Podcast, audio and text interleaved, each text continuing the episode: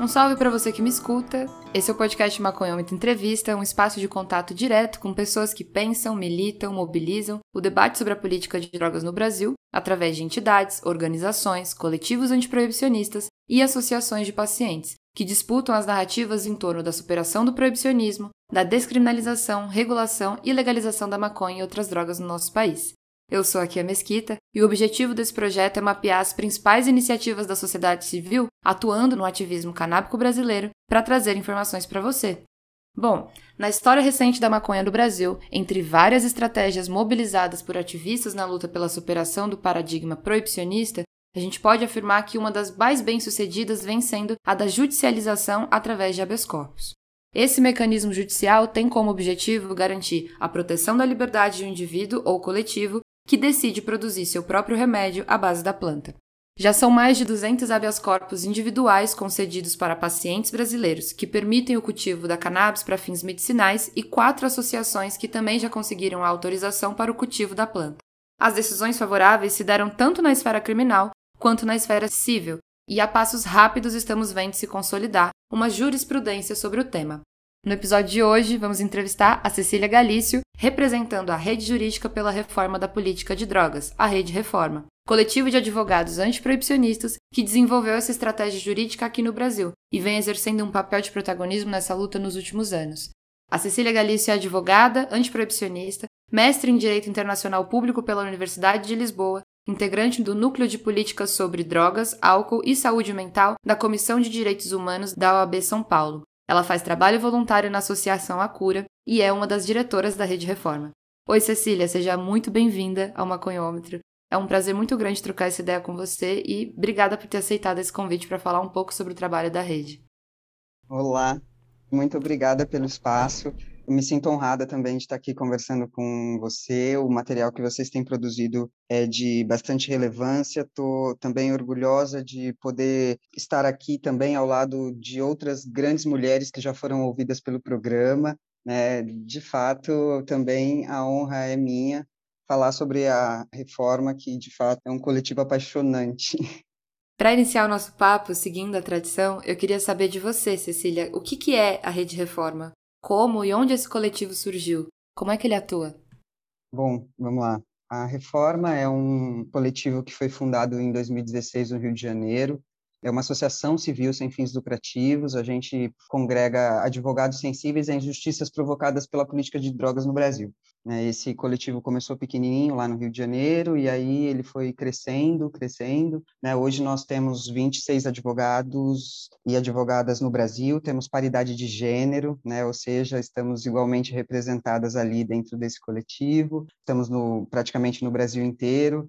É, o grupo tem se firmado como uma família, na verdade, nós somos ali advogados que também sofreram de alguma forma na pele as injustiças da lei de drogas e estamos atuando de maneira humanitária. Né? Posso afirmar que a reforma é um espaço também de mudança de paradigmas do ponto de vista do nosso compromisso de tratar todos os nossos conflitos, porque eles existem, claro, com amor acima de tudo, né? Assim, então, as, dentre as atuações da reforma, o que, que a gente faz com mais gosto e prazer são as, as consultorias para as associações de pacientes, né, é, inclusive para pacientes que fazem uso terapêutico da cannabis e de outras drogas também, tornadas ilícitas, né, é, as demandas judiciais para obtenção do salvo-conduto, que foi o que você falou, em prol dos pacientes, também fazemos, apoiamos defesas técnicas de cultivadores, né, de pessoas que foram erroneamente enquadradas como traficantes.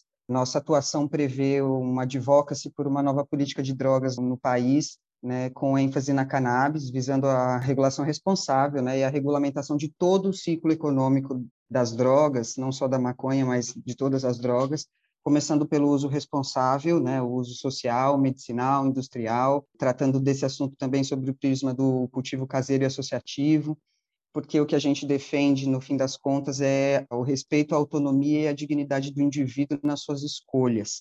Né? A gente parte do princípio que, no caso de políticas de drogas, a autolesão não pode ser tutelada pelo direito. Então, o sujeito adulto ele pode fazer as escolhas que lhe demandam, enfim, modulação química de si mesmo, por exemplo. Né? Então, também temos como compromisso advogar para uma política de drogas antiproibicionista que vise reparar esses danos históricos, né, que são provocados pela guerra às drogas, né, e em especial no caso das populações mais vulneráveis, que a gente, enfim, que a gente procura atuar neste campo, né? A gente está falando de encarceramento em massa, a gente está falando de é, uma política de extermínio da população jovem e negra, né? E para isso, para que haja uma mudança nesse cenário todo, é fundamental que a gente também desenvolva e compartilhe informações técnicas e jurídicas né, sobre normas de política de drogas.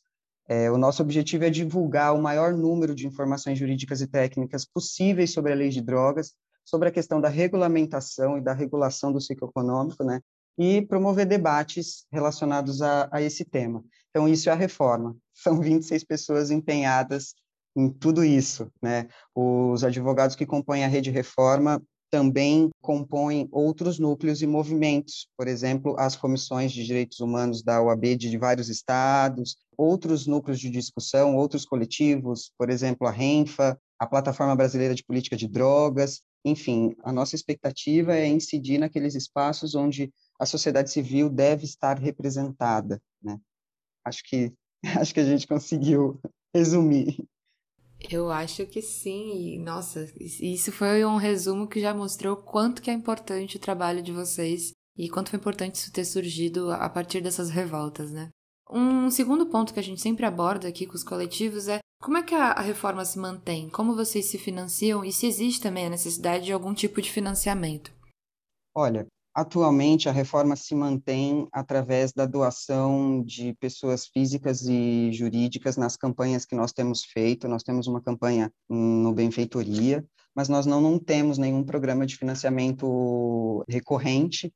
Né? E nós mesmos, os advogados da reforma, inicialmente, antes de tomarmos esse corpo todo social, nós mesmos é que financiávamos as atividades da rede, aluguel da sala, o contador, as despesas que das nossas despesas, né, atuando pela rede, porque a gente acaba representando em determinados espaços. Quando a gente está falando de, de grandes centros, é muito fácil.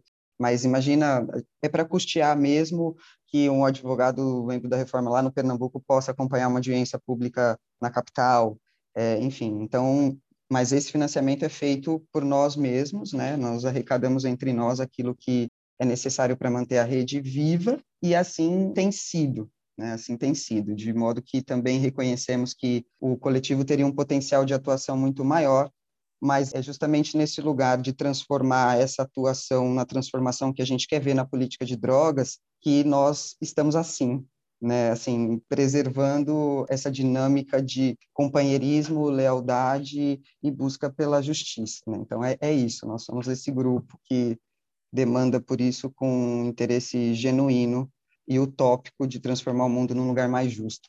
Cecília, separem, tô ficando emocionada já aqui. Vamos lá. Qual é a leitura que vocês fazem sobre o cenário da maconha no Brasil hoje? E é claro que eu sei que essa pergunta pode ser muito individual, sendo respondida por você. Olha só, o que a gente vê atualmente na política de drogas no Brasil é um obscurantismo muito grande. Né? Se a gente parar para pensar que a cannabis está no centro de uma mudança política e econômica no mundo, né, isso coloca a gente em condições de fazer uma comparação com a Covid. Né, isso coloca a gente em comparação. Graças a este fenômeno, né, essa tragédia que nos acometeu, as pessoas puderam ter a percepção real de que nós vivemos no mesmo mundo e que os males que acometem a nós, enquanto Estado brasileiro, acometem outros estados. Né? Então, nós nos vimos também no centro de uma universalização do sujeito. Né? Nós percebemos que não estamos sozinhos, não podemos gravitar em torno do nosso umbigo, né? porque existe todo, todo um coletivo para ser observado quando a gente está falando de políticas públicas. Né? Então, comparando essa, o cenário da cannabis no Brasil com o cenário da pandemia, a conclusão mais grave que a gente chega é que a gente não está nem aos pés, né, qualquer aspecto, de observar as tendências que estão acontecendo no mundo. E aí isso coloca o Brasil e a discussão a respeito da cannabis num, num lugar tão geográfico, né? Porque se a gente atravessa a fronteira ali para o Uruguai, que está aqui do lado, a gente tem políticas de drogas diferentes com bastante sucesso em termos de saúde pública. A gente tem o exemplo de outros estados. Isso só para falar que agora, quem sabe, a gente consiga perceber que nós não estamos sozinhos discutindo essa matéria sozinhos. Aí, na sequência, né, para a gente conseguir construir esse cenário de horror, nós no ano passado tivemos a reclassificação da cannabis na lista, é, a retirada da cannabis da lista 4, e isso representou, na verdade, um avanço, porque a questão das drogas no âmbito da organização das Nações Unidas, né, é, elas têm que ser tratadas sob o ponto de vista da saúde, né, então é, este relatório é um trabalho conjunto da Organização Mundial da Saúde com o Escritório das Nações Unidas para Drogas e Crime. Então, o que a gente percebe é que, de plano, quando a gente vê a junção dessas duas coisas, trabalhando em política de drogas, né, sob a ótica da ONU, a gente vê que existe uma oportunidade bastante grande para que os nossos representantes, para que os estados, localmente, façam discussões a respeito do tema. A pauta está baseada numa nota, uma nota técnica, então, de 2018, né? Então, quer dizer, é um trabalho longo, extenso e científico, né, que ampara uma decisão dessa magnitude, porque a cannabis estava na lista 4 há 60 anos. Então, não, a gente sabe que, que essas mudanças não são feitas da noite para o dia. E aí, esta mudança permitiu que os estados, que são signatários dos tratados internacionais para controle de drogas, né, fizessem a revisão né, das suas políticas a respeito de drogas. E no Brasil, o que, que nós tivemos depois disso? Nós temos uma nota técnica, chama Nota Técnica 14 de 2020, né, do Ministério da Saúde brasileiro, dizendo que esta pauta né, não pode ser apoiada pelo Estado brasileiro. O Brasil votou contra nessa votação da ONU, que foi uma votação estreita, 27 a 25 votos. Né, então, é, mas aí é, se é signatário do tratado, tem que respeitar o tratado, o Brasil votou contra, e divulgou uma nota técnica muitíssimo absurda, é, reprimindo aquela, aquela situação, dizendo que no Brasil isso ia levar à legalização do uso recreacional, recreativo da cannabis, né? Então, assim, é, o cenário é esse mesmo quando a gente tem uma política internacional, eu diria, não são opiniões, são dados, são conclusões que a gente pode chegar a respeito de estudos internacionais do tema e o Brasil tratando a questão do jeito que está tratando. Então, o cenário ele não é animador, porque se a gente está vendo aí a, a, os nossos representantes atuando de maneira cômica né, no, no cenário internacional quando se trata de discutir política de drogas. Nós sabemos que política de drogas tem que ser discutida sobre o viés da saúde, porque a saúde é o objeto jurídico da lei de drogas. Então, quando o Estado brasileiro não reconhece que ele tem que pautar política de drogas sobre o viés científico, ele está tratando sobre o viés moral. Né? E aí nós temos uma perda muito significativa no avanço das políticas de cidadania. Né?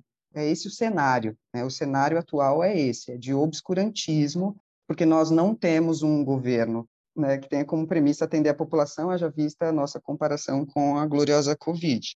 Então, se nós tivermos que falar sobre políticas públicas de saúde no Brasil, a gente está falando de que nós temos 3 mil pessoas morrendo por dia desta doença. Dá até medo de as pessoas acharem que morreu pouca gente na guerra às drogas. Acho que essa comparação é uma comparação que tem muita, como que a gente pode dizer, né? Coincidências até nos dados e principalmente no negacionismo, né?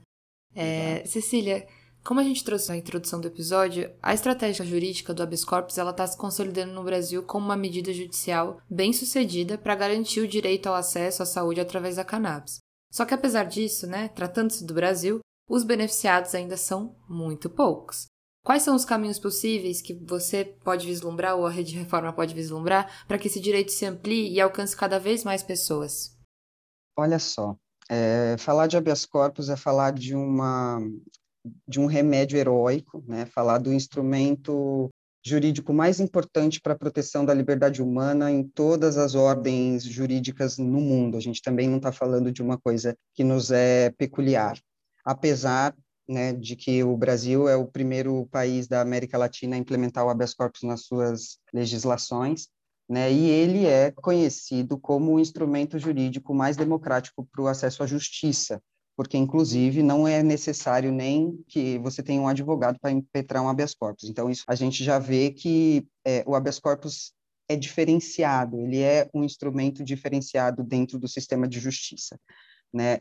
O habeas corpus, historicamente, já decidiu sobre realização de comício eleitoral, de culto religioso, de inviolabilidade de domicílio, de liberdade de imprensa, né? E isso mostra para a gente que, na verdade, o habeas corpus é um instrumento fundamental para o exercício da democracia.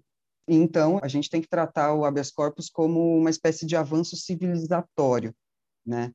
E, no caso, quando a gente olha para o Instituto com esta propriedade, a gente chega à conclusão de que, no momento político atual, os pacientes não dispõem de nenhuma outra alternativa jurídica para pleitear o direito à liberdade, porque é disso que a gente está falando. A gente está falando de um país que tem a terceira maior população carcerária do mundo. As pessoas impetram habeas corpus primordialmente para não serem presas. Isso demonstra que nós estamos vivendo num estado de violência policial.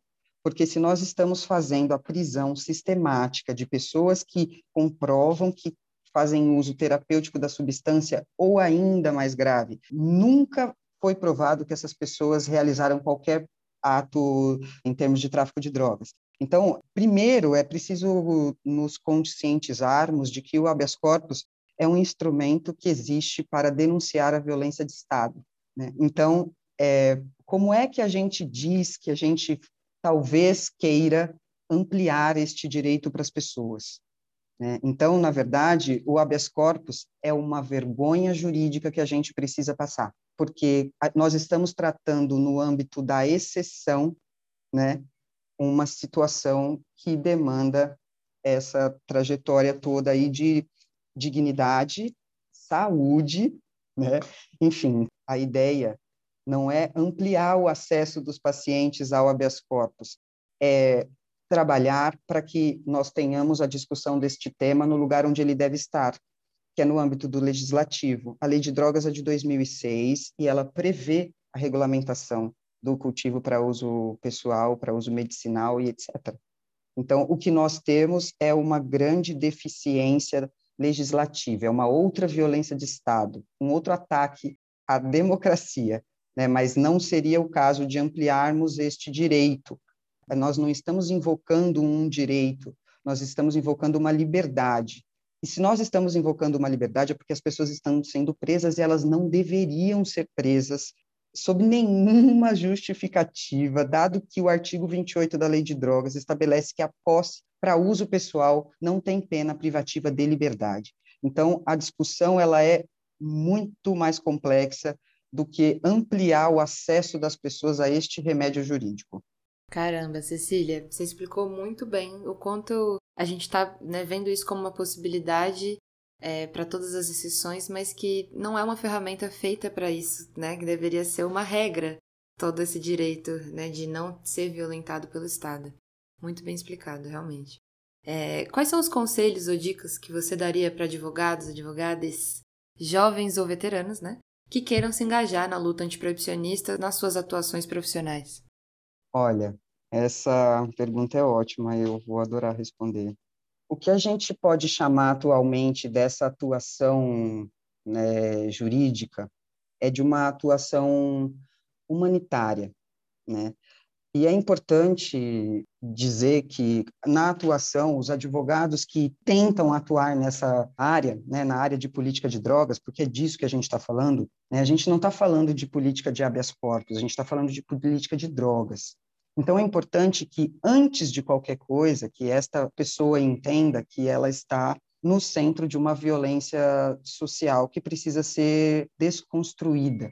Né? A gente tem hoje não só advogados antiproibicionistas e militantes que estão fazendo a observação desse do fenômeno do massacre que é a lei de drogas, mas hoje nós também temos alguns juízes, membros do Ministério Público, da Defensoria, também atuando no sentido da obtenção de uma justiça social, porque na verdade esse não seria um papel só do advogado, isso é uma alteração de como o sistema funciona, como é que o sistema acusatório funciona, né? O meu conselho para as pessoas que desejam atuar nessa área é que busquem, antes de tudo, entender os fundamentos da lei de drogas, o seu objetivo jurídico, o seu núcleo de proteção, se ater aos princípios gerais do direito penal, que é o devido processo legal, o indúbio pro réu, o princípio da dignidade humana, né? Porque de novo, esta atuação longe de ser uma atuação comercial, antes, muito antes de ser uma oportunidade de novos negócios girando em torno da maconha, que é o que a gente está vendo aí, né? E aí sobre isso é importante dizer que nós temos o compromisso com o rompimento deste ciclo de exploração econômica. Né? Então, nós, como advogados antiproibicionistas, também temos que entender onde estamos neste lugar e onde é que estaremos rompendo com toda a dinâmica colonialista, racista, capitalista que manda no mundo. Então, se nós estamos pleiteando uma mudança, nós também precisamos fazê-la. Né? Então, o meu conselho é: atentem-se para os princípios gerais da humanidade, né? E entendam onde é que nós estamos, onde é que o nosso judiciário está, onde é que essas pautas estão do ponto de vista político, é, geográfico, social. Pessoa, o advogado que atua nessa área, ele precisa entender qual que é o impacto da desigualdade social nas decisões judiciais no Brasil. O debate da política de drogas não pode ficar deslocado do debate do encarceramento em massa das pessoas. Então, não é defender um cliente que precisa de um habeas corpus para cultivo da sua própria maconha, porque senão ele fica sem o remédio, ele fica muito mal. É pensar também que tem pessoas que estão morrendo na favela por este mesmo mal, o mal do proibicionismo. Então, esse é o conselho para os advogados, entenderem que o lugar da nossa atuação como advogado é o lugar da atuação do movimento e da desconstrução e da construção de uma nova realidade social. Então, é preciso também que os advogados que pretendam atuar nesse campo o façam de maneira ética. Né? Nós temos uma corporação, um estatuto dos advogados, né? nós temos a nossa atuação profissional está pautada em alguns princípios e não é nada além disso que pedimos para que essa atuação seja feita primeiramente da forma humanitária, entendendo que existem pessoas que estão sendo afetadas drasticamente por essa política e depois pensando nessa atuação como uma atuação ética do advogado e da sua função social. Fica aí a dica para você que acha que é só defender a legalização da maconha e acabou as injustiças. Eu queria saber qual que é a sua perspectiva para o futuro. Ela é otimista? Ela é pessimista? Eu acho que todo mundo envolvido nessa causa acredita que a legalização vai acontecer. Mas você acredita em uma legalização da maconha no Brasil acompanhada de políticas de reparação e justiça social? Olha, também compartilho da opinião de que não faz sentido esperar por coisa alguma se não for pelo melhor que pode acontecer, né? Nós entendemos que nós não conseguiremos estar deslocados do tempo e do espaço das mudanças no mundo. Né? Então, sob essa perspectiva, há esperança, né? há esperança, porque nós temos visto crescer com bastante sucesso essas iniciativas. Né? Então, nós esperamos que sim, que haja uma legalização muito próxima da maconha no Brasil, mas ainda esperamos que haja muita luta, né? Porque, para além de tudo, como eu já tinha falado antes, de alguma maneira essa luta não é só jurídica, né? A gente está lutando efetivamente para que a ciência vença o obscurantismo, né? Para que a gente tenha também o direito como uma ciência, longe da moral, longe de todas essas esses julgamentos pessoais que permeiam a causa, né? Porque é isso, as pessoas não estão se atentando para as evidências científicas do papel e dessa substância como ferramenta terapêutica. Então, é isso que a gente espera, que minimamente a ciência, né, e aquilo que nós, os humanos, estamos produzindo em torno do conhecimento de sermos melhores, né, vença o julgamento daquelas pessoas que veem o uso dessa substância como um desvio moral. Né? A propaganda foi muito eficiente, a gente entende, mas a gente já cresceu e está na hora de, de observar isso sobre o ponto das políticas públicas de saúde. E é isso que a saúde tem a dizer para nós, né? Que é impossível estar são num mundo tão doente e Em nenhuma sociedade já a vida, essa sociedade se desenvolveu sem o uso de substâncias que alterem a consciência, porque estar 100% em consciência é perturbador.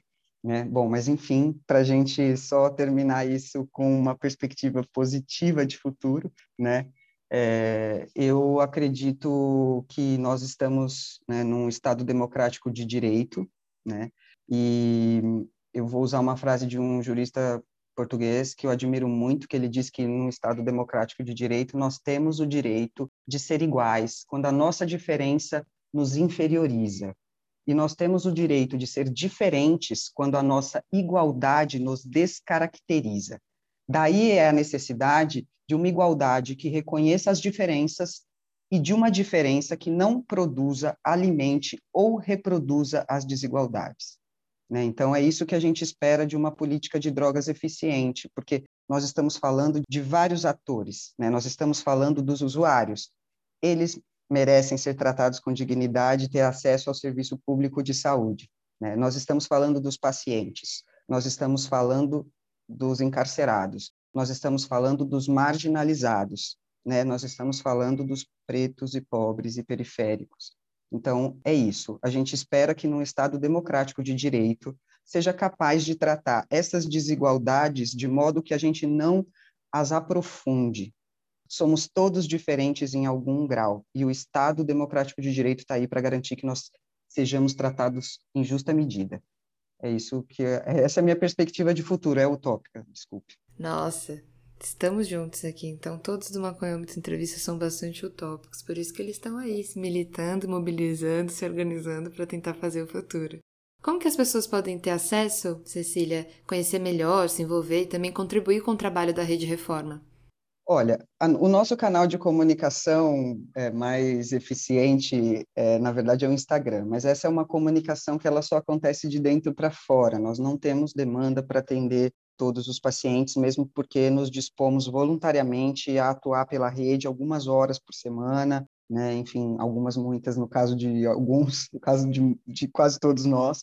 Né? Então, o nosso contato com as pessoas é através do Instagram as doações, se as pessoas tiverem interesse em fazer doações ou conhecer um pouquinho mais do trabalho, ali também nós temos aquelas as informações necessárias para isso. Nós também temos realizado reuniões abertas, né, de discussão de pautas importantes em política de drogas para advogados, justamente firmando esse compromisso de transferir não só para os membros da rede, mas também para todos os advogados que estão atuando por amor, né, possam tomar conhecimento de tudo isso que a gente também está produzindo por aqui. Massa.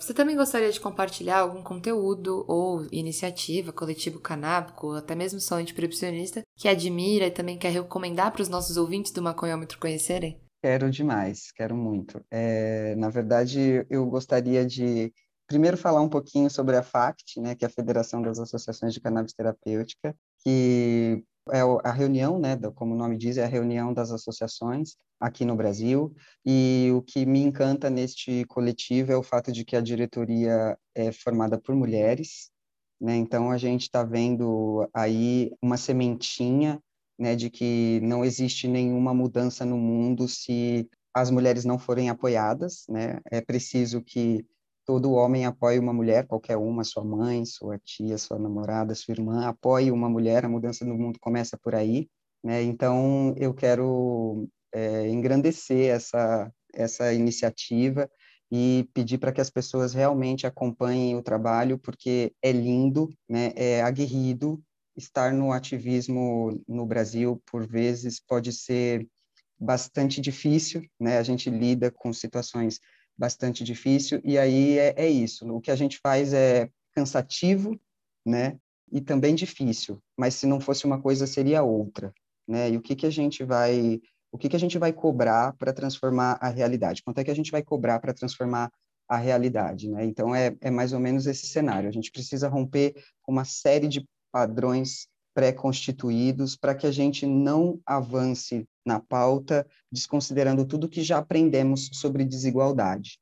Né? Se nós continuarmos a tratar a situação só do ponto de vista também do ciclo econômico, a gente vai continuar reproduzindo as desigualdades. Então, é, é isso que, que eu acho que é importante ficar E aí, enfim, nessa dica, né, que as pessoas conheçam o trabalho e também conheçam o trabalho dessas mulheres maravilhosas que se dispõem diariamente a, a trabalhar para um mundo melhor. E você é uma delas, né?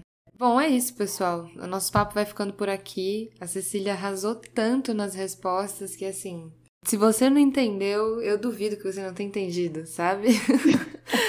é, muito bom, obrigada, viu, Cecília? Foi muito bom poder ter essa troca com você. Eu sou admiradora pessoal da Rede Reforma também. Agora, ainda mais do seu trabalho, de conhecer um pouco melhor é, da sua visão né, sobre o antiproibicionismo. E obrigada também por trazer a atuação e as perspectivas desse coletivo que é tão importante na luta canábica e na luta antiproibicionista brasileira. Estou e estamos à disposição de todos que querem transformar essa realidade, é isso. Eu é que agradeço vocês também para dar esse espaço e voz para a Rede Reforma e para as mulheres que, que fazem esse movimento acontecer. Amei, amei, amei, que amei. bom, nossa, que bom, gostei muito também. E é isso, né, galera? Esse foi mais um episódio do Maconhômetro Entrevista, nosso projeto de conversas com ativistas representantes de grupos da sociedade civil brasileira que disputam as narrativas em torno da maconha no país e atuam por uma mudança de paradigma sobre a nossa falida política de drogas. Para ficar por dentro das notícias canábicas circulando no Brasil, acompanhe o Cannabis Monitor nas redes sociais e pelo site cannabimonitor.com.br, onde você também pode encontrar todas as informações sobre o podcast Maconhômetro e nossas demais produções. Lembrando que toda semana também tem episódio novo do Maconhômetro Boletim de Notícias, com um tom trazendo os destaques do noticiário canábico da semana.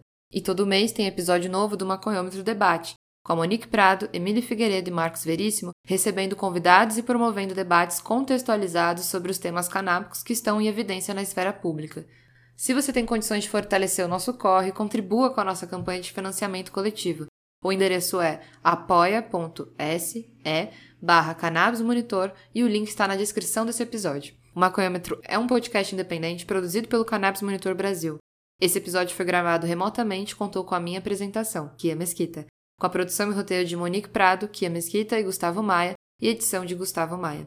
Um abraço, galera. Até a próxima entrevista.